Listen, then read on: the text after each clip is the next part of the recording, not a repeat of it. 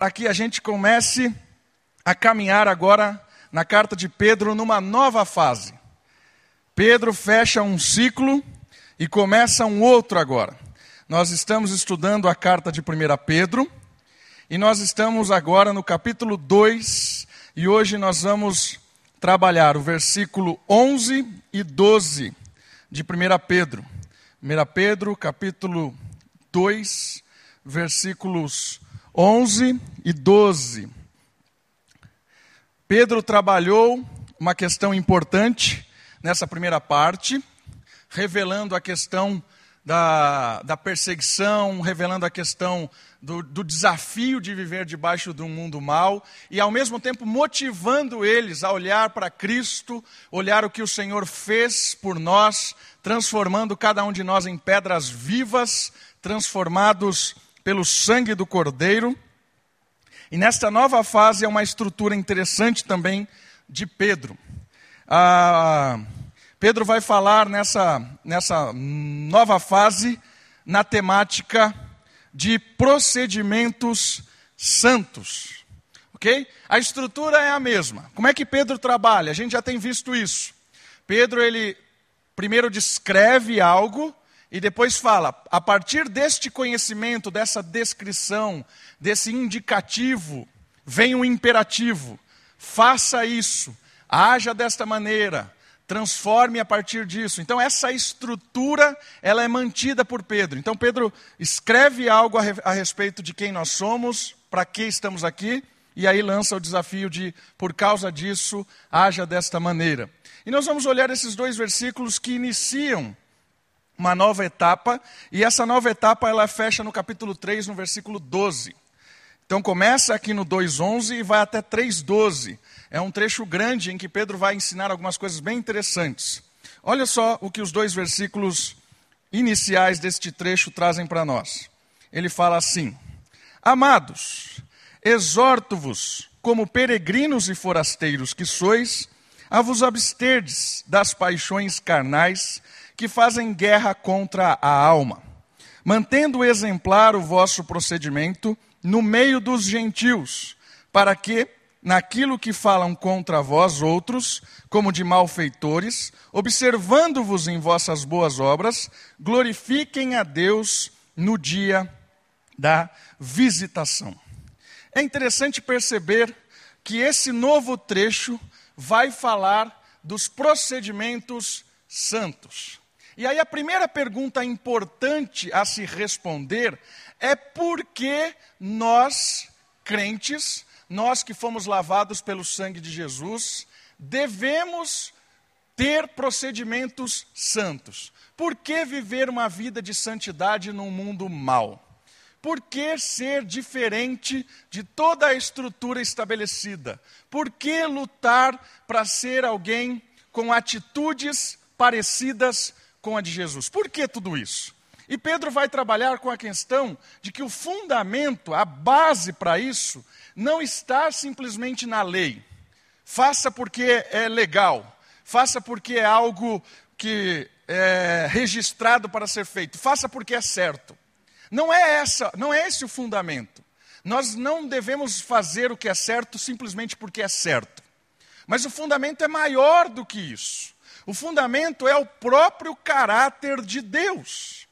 A prática do bem está ligada com o caráter santo e bom de Deus que nos chamou. Ok? As coisas não são certas simplesmente porque alguém disse que é certa. As coisas são certas porque elas estão ligadas com a santidade do nosso Deus. O fundamento é o próprio Deus. Ok? É Deus pela sua característica santa, pela sua existência santa, por ser um ser completamente santo, é a partir da base divina é que o nosso procedimento é santo. Percebe? Então por que nós temos uma atitude diferente? Porque aquele que nos chamou é assim. E se aquele que nos chamou é assim, nós também somos assim. Porque ele vai formando o caráter dele em nós. O Deus Santo se revela em nós dia a dia e por causa disso nós a nossa imagem vai sendo reconfigurada em Cristo. E cada dia mais eu me pareço com aquele que me chamou. Então, o fundamento para que eu faça o que Deus está mandando eu fazer é Ele mesmo. Entende isso? A base é Ele mesmo. A prática do bem está ligado com o caráter do nosso Deus. E aí Pedro vai usar este trecho, assim como Paulo também usa, de uma forma muito especial. O procedimento santo da vida do cristão, ele tem que ter um impacto imediato e depois expandido. Ou seja, o cristão, ele tem um procedimento santo na casa, na cidade em qualquer lugar que ele esteja. Ele, este, ele está procedendo santamente dentro da família, com os seus, com a sua, seu relacionamento de trabalho, seus relacionamentos interpessoais imediatos e também com os governantes. Olha que interessante. Paulo faz isso. Fala, ó, trabalhe assim, assim, assim. Pedro vai fazer isso também. E Pedro vai usar uma estrutura diferente de Paulo. Paulo começa falando da família, depois fala do trabalho e depois fala do governo, do Estado. Pedro começa o oposto. Ele começa falando do Estado, depois fala do trabalho e depois fala da família. Fecha esse trecho, esse trecho no capítulo 3, versículo 12. Então, os próximos estudos, nós vamos ver a respeito de procedimentos santos dentro destes contextos, destas esferas que Deus nos chamou para vivenciar. Hoje eu queria olhar esses dois versículos que são a base para o procedimento santo em todas essas esferas. E o primeiro versículo, que é o 11, ele nos dá dois lembretes muito importantes para a nossa caminhada e para os nossos procedimentos santos. Os dois lembretes, na verdade, são três palavrinhas. Três palavrinhas que nos caracterizam. E as três palavrinhas aparecem logo de cara: Amados, exorto-vos como peregrinos e forasteiros que sois antes de ele trazer essa exortação, trazer essa, esse conselho, é é, é, é, começa a dar início aí, né, o início dos santos procedimentos, ele quer lembrar algo especial. A primeira questão, ele lembra que você e eu somos amados. Esse ponto é muito importante, porque é impossível para cada um de nós viver neste mundo praticar o que é o bom, fazer o bem, se nós não experimentarmos do amor de Deus. Porque a palavra de Deus diz que nós podemos amar e podemos expressar o amor, ser amado e amar, graças ao amor de Deus. O nosso amor é resultado do amor inicial de Deus. Nós amamos porque Ele nos amou primeiro. Entende isso? Olha que interessante. Então, percebendo que a base do procedimento santo é o caráter de Deus. E a força do procedimento santo é o amor. O amor de quem? O amor de Deus. O amor de Deus revelado a cada um de nós de uma maneira toda especial. Deus prova o seu amor para conosco pelo fato de ter Cristo morrido por nós, sendo cada um de nós ainda pecadores. A prova do amor de Deus é que Deus olhou para nós, viu a nossa situação desesperadora, longe dele, atolado, mortos em pecados, sem sentido, sem direção, e ele foi lá e nos amou. E o amor dele foi tanto que ele pagou o nosso a pena do nosso pecado, que é a morte. Cristo morre na cruz para que nós não precisássemos morrer mais. Por isso, o amor de Deus foi expresso a nós de uma maneira prática. Deus amou e entregou o seu filho. Deus amou e morreu através do seu filho na cruz, para que nós pudéssemos experimentar deste amor. Irmãos, nós temos que lembrar disso. Na nossa caminhada dura, na nossa vivência neste mundo mal, Deus nos amou Deus nos amou primeiro e revelou esse amor morrendo no nosso lugar quando nós estávamos completamente perdidos. nos tirou do império das trevas quando nós estávamos completamente contentes no império das trevas. E ele nos mostrou que o amor é verdadeiro a partir do Cristo revelado e da, da obra de Cristo feita por cada um de nós. E a essa expressão de amor em nós é que nos motiva a caminhar essa vida dura com amor. Primeira, o primeiro lembrete é: fomos amados por Deus e podemos amar neste mundo mal. Esse é o primeiro lembrete. É, o próprio João fala em 1 João, né? Amados, vamos amar uns aos outros. O amor vem de Deus, todo aquele que ama. É, é a música, estou tentando cantar a música. todo aquele que ama é nascido de Deus e conhece a Deus. Quem não ama, não conhece a Deus, porque Deus é amor, Deus é amor. Amados, vamos amar uns aos outros. 1 João 4, 7 e 8, olha só. Música de criança. Mas a base da nossa caminhada é o amor. E, e as outras duas palavras são interessantes. Entendendo este amor, lembre-se, nós somos forasteiros, peregrinos. Ou seja, este mundo não é o nosso mundo, não é a nossa casa. Estamos aqui peregrinando, passando por aqui. Quando você está passando por um lugar, Muitas vezes você não é bem visto pelos moradores deste lugar. E é o nosso caso. O Deus deste século, como o apóstolo Paulo diz, é o próprio diabo, o opositor de Deus. O mundo jaz no maligno. Quando o mundo, na sua, na sua, nas suas trevas, na sua maldade, observa o forasteiro caminhando com a sua luz, com a sua lanterna de justiça, com os seus santos procedimentos, com o seu amor, este mundo ele é hostil. Lembre-se disso. A hostilidade do mundo é por causa da nossa identidade como peregrinos e forasteiros. Não somos daqui. Nós não somos deste sistema que está imposto.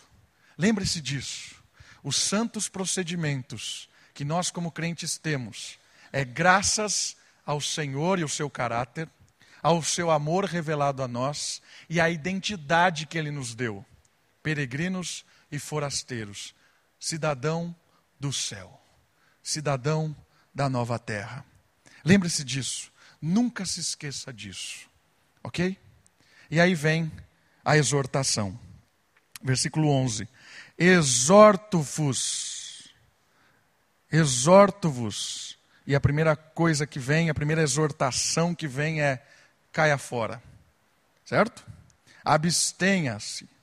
Fuja. Corra. Do que? Das paixões carnais que fazem guerra contra a alma. A primeira a primeira exortação é uma exortação negativa caia fora, fuja. Fuja das paixões que fazem uma luta, uma uh, travam uma batalha contra a alma. O que ele está querendo dizer com isso? Ele está nos orientando a fugir, correr de uma luta íntima que tem desdobramentos mortais. Fuja das paixões. E aqui a palavra paixão, ela tem a palavra, ela tem um sentido negativo. Fuja desses desejos que ainda o nosso coração corrupto tem pelas coisas más. Não fique brincando com os desejos estranhos do seu e do meu coração, porque o coração é enganoso. A ideia de fugir é aquela ideia de José do Egito. Acho que todos conhecem um pouco, pelo menos uma parte da história de José. E José foi um homem amadurecendo na fé. E chega um momento em que ele está de frente com a sua patroa e ela está lá praticamente nua, se insinuando. E o que ele faz? Ele não fica argumentando com ela. Olha, né? É, não, não tem olha. Ele sai correndo. Porque nós não devemos dialogar com as paixões. Nós devemos fugir das paixões. Quem fica conversando muito com essas paixões acabam se iludindo por ela. Essa é uma coisa muito interessante. A exortação é: fuja disso, saia, não fique andando na linha às vezes a gente tem a, a, a, mania de ficar andando na linha do pecado, brincando com as insinuações do pecado. E aí andar na linha você ainda, ainda tem aquela consciência limpa, né? Não, aqui não é pecado, eu sou livre, todas as coisas eu posso, nem tudo me convém. Aí, ainda é bíblico, cita a Bíblia, para estar ali iludido. De repente, é uma ilusão tão grande que você está descendo cada vez mais o fosso do pecado e se escravizando por ele, e você nem percebe. Ainda continua dando bases bíblicas para usar a sua liberdade de uma maneira promíscua, suja. Irmãos, o pecado ele é destruidor. Não se esqueça disso. O pecado ele é destruidor. Não brinque com o pecado, fuja do pecado. A linha está aqui, fuja da linha. José correu. Ela ainda agarrou as roupas dele e ele correu pelado, fugindo. Foi acusado, inclusive, de assédio, estupro. Correndo pelado e todo mundo vendo ele correndo lá e ela dizendo: Olha, ele tentou e tal. Né? Fuja das paixões deste mundo. E as paixões são diversas, queridos. A luta é íntima. Ele está falando aqui Fuja das paixões que fazem uma contenda interna contra a alma. É a mesma ideia de Paulo, quando ele fala daquela, ah, o bem que eu quero, esse eu não realizo porque a, a, minha carne luta contra o espírito. Essa é a ideia do texto. Essa batalha interna daquele que já entendeu o amor de Deus, daquele que sabe que é forasteiro, mas ainda o mal habita em nós. É aquela batalha íntima, é aquela tentação que acontece no nosso coração, que sobe para a nossa mente, e aí é que vem a sedução para agirmos. É dessas coisas que nós precisamos fugir. É dessas coisas que nós devemos combater. O pecado, ele, quando não confessado, quando escondido, ele nos escraviza. É? Pecado não confessado, pecado escraviza e, e pecado nos destrói. Irmãos, uma coisa que eu queria que você saísse daqui convicto é: pecado é destruidor. Saiba disso. Tudo aquilo que nós fazemos que está contra a vontade de Deus, ele produz morte. Não brinque com o pecado, seja ele qual for, ok? Não brinque, fuja dele. E aí a gente pode pensar em diversas formas de paixões carnais. E eu acredito que isso varia de pessoa para pessoa e de situação para situação. Eu entendo que os desafios da nossa mocidade são diferentes dos desafios das nossas senhoras, dos nossos homens. A nossa mocidade enfrenta desafios com a sua faculdade, por exemplo, com os seus estudos. Ali o desafio da fé, o desafio de olhar um conhecimento apresentado, um desafio de fugir da paixão que se apresenta como, como algo fácil, como algo. Percebe? Os desafios dos jovens são diferentes. Os desafios dos jovens muitas vezes estão ligados com as propostas fáceis da sexualidade, né? do sexo livre, sem culpa, do sexo como qualquer coisa comum desta vida. Isso é muito forte na faculdade, por exemplo. Né? O incentivo de, um, de uma sexualidade completamente corrompida. Às vezes ainda se ridiculariza, né? Você é virgem? Para, cara. Que século você vive? Né? Se despreza uma característica da maturidade cristã, que é se guardar para o casamento, se guardar para o selo da aliança. Os nossos jovens enfrentam constantemente isso. Juventude, fuja dessas propostas malignas da sexualidade fácil, irresponsável, sem compromisso, das propostas da universidade, do conhecimento longe da vontade de Deus, do naturalismo que está aí tão comum. Fuja disso. Fuja, não fique lutando com isso. Né? Um outro desafio dos nossos jovens, a questão do mercado de trabalho. começar um, um, ter uma, uma profissão, um emprego, e às vezes isso vira pecado, isso vira uma paixão desenfreada. Percebe que as coisas em si, elas não são erradas, mas quando ela torna uma paixão deste mundo, ela corrompe aquilo que Deus tinha um propósito ideal. A sexualidade não é errada em si, mas o mundo transformou a sexualidade numa coisa perigosa. Né? A profissão não é errada em si, o sonho de ser algo, de ter uma profissão, de se envolver numa carreira, isso não é errado. Mas o mundo tem dado toques malignos nisso. Queridos jovens, lutem, fujam das ilusões desta vida. Homens e mulheres casados, homens, fujam das paixões deste mundo. Homens, fujam das paixões do entretenimento. Muitas vezes o entretenimento se aparece como se apresenta como algo muito especial. Né? Trabalhamos para nos entretermos. E o entretenimento vira um ídolo. Aí nós temos homens que não têm nenhum compromisso com a igreja, homens que não têm compromisso nenhum com a educação dos seus filhos, homens que não têm compromisso nenhum com o cuidado com a sua esposa, com o trato com a sua mulher, com a direção da sua casa, porque ele entendeu que a vida dele é um entretenimento.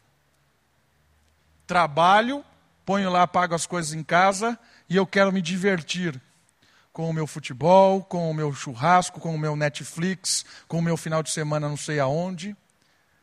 Eu quero que você entenda uma coisa: nada disso é errado em si, mas se torna errado quando essas coisas viram paixão e essas paixões elas desdobram na morte das outras coisas. Percebe isso? Às vezes o, o, o, nós homens somos seduzidos pelo entretenimento da vida, paixões desta vida perigosa. Homens, se guardem na área da sexualidade também. Os jovens são muito tentados na faculdade, principalmente pelos amigos, mas hoje a tecnologia chegou para trazer a tentação no seu tablet, no seu computador. Homens, não caiam nas ilusões da pornografia. Não caiam. Não caiam nas propostas sensuais e morais da pornografia. Elas vão destruir o seu casamento. Elas vão destruir o seu relacionamento com as pessoas. Homens, não se iludam com a pornografia. Homens, cuidado com o envolvimento com o trabalho. Porque o trabalho pode virar um ídolo no nosso coração. Eu quero que você entenda uma coisa. Tenha consciência disso. O diabo transforma as coisas certas em perigosas. E nós decidimos pelas coisas perigosas e acabamos escravos dela. Eu quero que você entenda o seguinte: sexualidade, trabalho, entretenimento, nada disso é errado. Mas este mundo mal transformou todas estas coisas em ilusões, em paixões, que acabam iludindo o nosso coração e quando usamos destas coisas de maneira errada, acabamos escravos dela.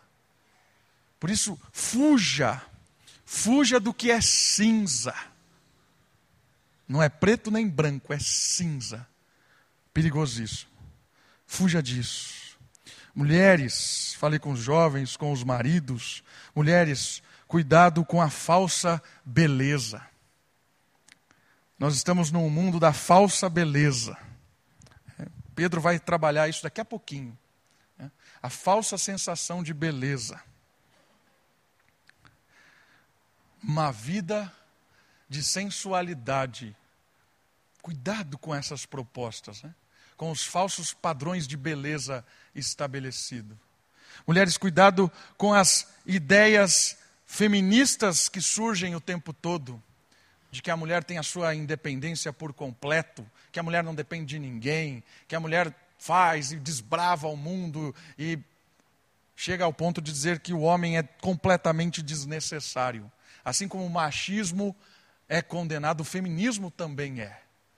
Cuidado com essas propostas, mulheres, que fogem do caráter santo de Deus. Mulheres, cuidado com, as, com aquilo que você ouve na sua televisão, das suas vizinhas, do seu trabalho. Cuidado, porque conselhos ruins estão brotando o tempo todo. Fujam das paixões desta vida. Olha a exortação de Pedro. Fuja. Fuja. Não brinque com o pecado. Uma coisa muito interessante sobre o pecado. Irmãos, o pecado é tão sério que tem coisa que não tem volta. Às vezes a gente não pensa isso, mas olha só, quero alertar todos nós. Tem coisa que não tem volta. Deus perdoa? Deus perdoa. Deus restaura? Restaura. Deus não se cansa dos nossos recomeços? Verdade. Mas tem coisa que não tem volta. Exemplo. Se você perde a sua virgindade em jovem, não tem volta. Não volta a virgindade. Deus perdoa, Deus renova, Deus recomeça. Graças a Deus por isso. Graça. Mas não tem volta. Já era. Matou alguém com uma palavra. Não tem volta. Palavra dita não tem volta. É como pegar um travesseiro de penas, jogar lá em cima do prédio, fazer assim com o travesseiro de palavras ditas, e depois você ir lá e querer pegar todas as penas. Não tem volta. Deus perdoa? Perdoa. Deus restaura? Restaura. Mas não tem volta. A desgraça promovida pelo pecado, às vezes, muitas vezes, é irreparável. Matou alguém, não tem volta. Eu quero que você entenda isso. Saia daqui consciente da seriedade que é o pecado. Tem coisas que não tem volta. Não tem volta. Fuja, fuja. Isso é uma palavra para todo mundo, para todo mundo. E é interessante você observar nos líderes principalmente. Né? Você vê a história de Moisés, por exemplo. Moisés foi um homem ímpar. Ninguém se iguala a Moisés. Todas as pessoas que confrontavam a sua liderança se davam mal. Né? Miriam ficou com lepra, porque ficou contestando Moisés. Depois lá, uma rebelião coletiva. Morreram todos. Deus deu uma autoridade delegada a Moisés, o líder. Mas o líder ele deve ter procedimentos corretos, íntegros. Os líderes não são intocáveis. Isso é muito importante. Quando Moisés não representa a Deus como deveria representar, por uma falha de Moisés, ele não entra na terra.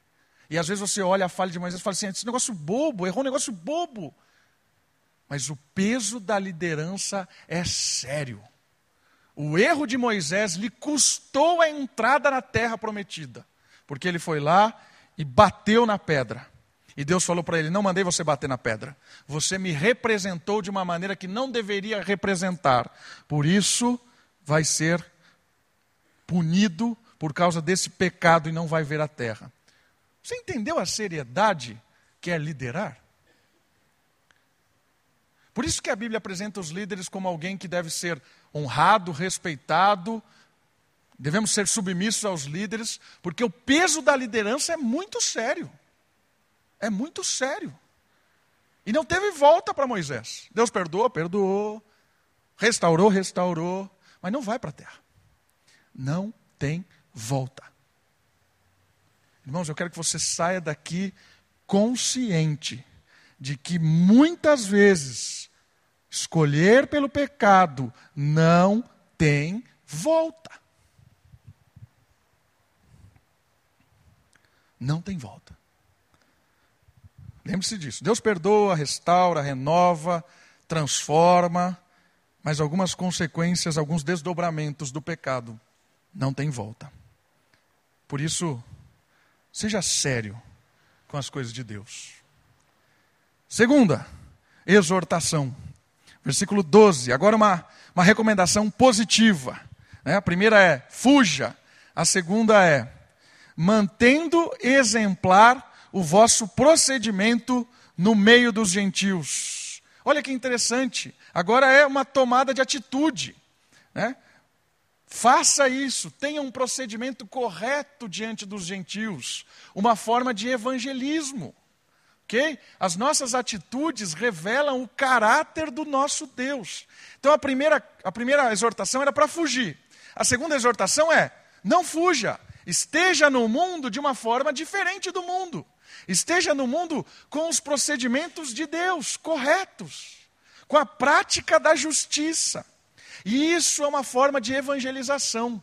Por quê? Porque você revela ao mundo que Deus está redimindo a maneira de se tratar todas as coisas. A boa notícia é que a partir de Jesus nós podemos restaurar todas as coisas. Podemos restaurar a família, restaurar o trabalho, restaurar o governo, restaurar todas as coisas porque o Espírito que nos transforma nos capacita a ter bons procedimentos nesta vida. Olha que legal isso.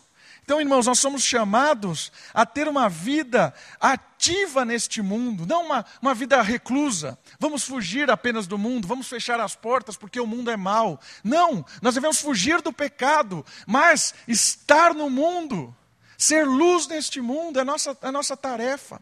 As pessoas vão olhar para os nossos procedimentos e vão reconhecer Cristo. Entende isso? Olha que, que forma especial de revelar a Cristo. As pessoas vão olhar para nós e vão glorificar ao Senhor. Justo, amável, respeitável, confiável, íntegro, são características do bom procedimento. As pessoas vão olhar para nós e vão perceber que nós tratamos as pessoas diferentes, que nós somos íntegros nas pequenas coisas. Como assim íntegros nas pequenas coisas? Não se beneficia de coisas cotidianas. Isso revela Cristo. Né? Não fura a fila do, do supermercado. Legal, pequenas coisas. Né? Pense aí em infinitas coisas. As pessoas vão, né, sou, sou alguém que digo algo e faço, cumpro o horário, vou chegar às seis horas, chego às seis horas. Vou administrar lá o lugar, sou responsável pela, pela tesouraria da empresa. Não some as coisas, não levo as coisas do meu trabalho para casa sem que me dão. Né? Trato meus vizinhos com respeito, as pessoas confiam. Irmãos, isso é muito legal de perceber. Os santos procedimentos apontam Cristo. As pessoas vão olhar e vão falar assim: aquele casal que mora ali, eles têm uma atitude diferente, eles são íntegros, retos, corretos. As pessoas olham, legal. Procedimentos santos, é uma marca do povo de Deus. Procedimentos santos. Isso dá para você exercer no seu trabalho, na sua, na sua casa, dá para você exercer ah, qualquer lugar. Uma coisa muito interessante que tem um filósofo chamado é, Clovis Filho. Se você digitar lá, ele é bem louco esse cara. Eu tenho ouvido ele bem, eu acho que estou ficando louco também. E, e ele, é um, ele é ateu, tudo, um cara muito louco. E ele tem um livro que ele fala especificamente sobre canalice. O livro chama Canalhas, uma coisa assim. E ele define canalha, ele define canalha a pessoa que é, se aproveita em benefício próprio de pequenas coisas. E tem vários exemplos. Ele dá exemplo da fila do mercado, ele dá um exemplo lá de alguém que está. Esse exemplo é muito tosco. Está todo mundo lá na, na, piscina e tem um banheiro fora da piscina, mas a pessoa faz questão de fazer xixi dentro da piscina, em vez de sair para fazer xixi, né? para que todas as pessoas bebam sua, o seu xixi. Ele vai contando essa história. Ele fala que isso tudo é canalice. Né? E é interessante porque isso foi um chamado de atenção para mim quando eu estava ouvindo ele. O quantas vezes eu sou tentado a ser um canalha neste mundo em pequenas coisas. Tirar um benefício de uma pequena coisa que terá um custo para mim ser íntegro, correto e justo. Se beneficiar de pequenas coisas, segundo ele, é canalice. Eu acho que esse é um, uma bom alerta para nós. Como crentes, devemos mostrar o caráter santo de Deus, devemos revelar que somos forasteiros e peregrinos revelamos isso em pequenas atitudes de bondade, a prática do bem, fugindo das canalices, como diria o Clóvis. E aí o texto revela uma coisa bem interessante, irmãos. Ele fala assim: para que naquilo que falam contra vós outros, como de malfeitores. Sabe o que isso quer dizer? Que quando nós fugimos do mundo, vamos para o mundo com atitudes cristãs, sabe o que acontece? Olha lá o que acontece. Reações afrontadoras. Irão brotar falsas acusações. Pode esperar. Pode esperar. Pode esperar. Isso aconteceu na história da igreja.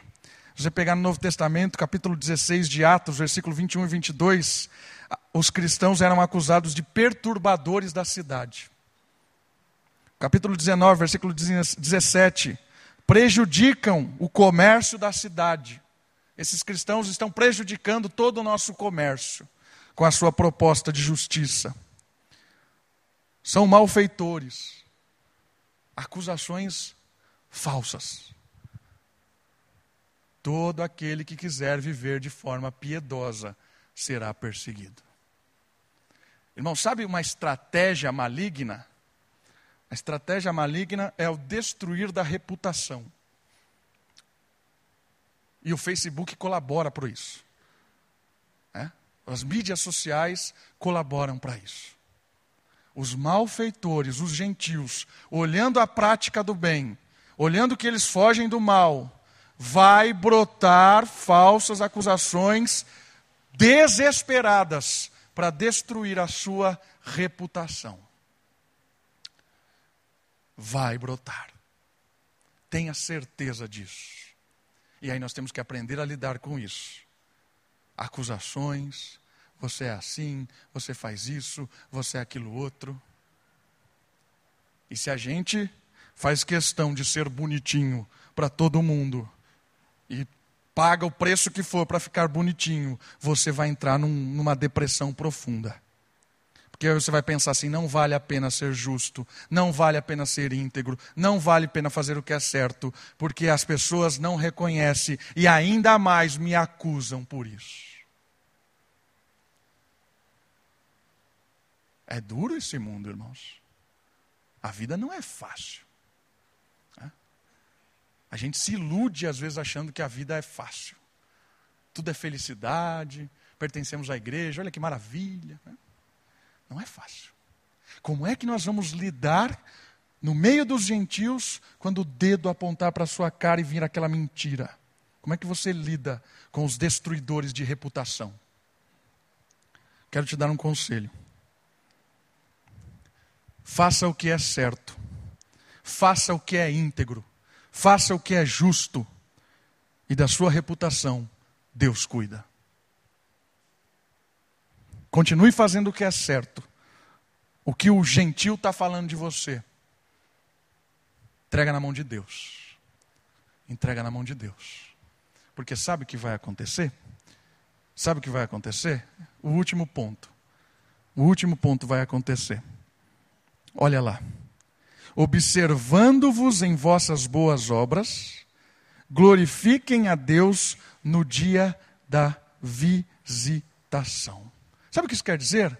Que quando nós reagimos com a prática do bem no meio do mundo mal, Todas as nossas atitudes de bondade em resposta ao mal servirão de glória a Deus por toda a eternidade. No dia do juízo, quando aqueles falsos acusadores apontaram o um dedo para você, por causa da sua bondade, da sua integridade, no dia do juízo, eles quebrantados diante de Deus, glorificarão a Deus pela sua vida.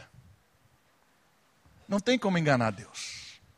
No dia do juízo, prestarão contas por cada palavra dita contra você e contra a sua família.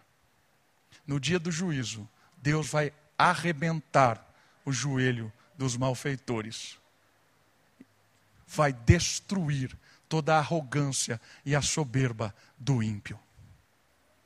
E vão glorificar a Deus pela prática do bem da sua vida. Por isso, irmãos, não se esqueça de uma coisa: tudo que você faz hoje, tudo que você faz hoje, tudo que você fala hoje, toda maneira que você trata hoje, ecoa na eternidade e tudo passará pelo juízo de Deus.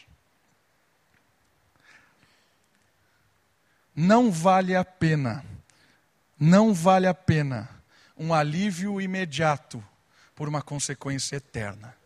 Não vale estar limpinho hoje por ser político. Não vale estar limpinho hoje para agradar pessoas e no dia do juízo ser quebrado com, com o cajado do Senhor Jesus. Não vale a pena.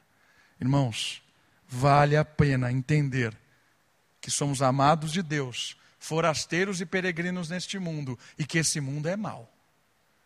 E o conselho é: fuja das paixões deste mundo e haja com procedimentos justos nesta terra, para que o nome de Deus seja glorificado, para que as pessoas conheçam o Senhor Jesus e para que no dia do juízo aqueles que apontam o dedo e falam um monte de covardias contra você prestarão contas e glorificarão a Deus por todas as boas obras em resposta que demos à maldade. Essa é a exortação de hoje. Fuja da maldade, faça o que é certo, pratique o bem e lembre-se: tudo que você faz hoje ecoa na eternidade, redunda para a glória de Deus. Cuida das coisas de Deus, que Deus cuida da sua reputação. Vamos orar. Abaixe sua cabeça, feche seus olhos, ore ao Senhor. Peça a Ele que dê força para você enxergar a vida como peregrino e forasteiro nesta caminhada.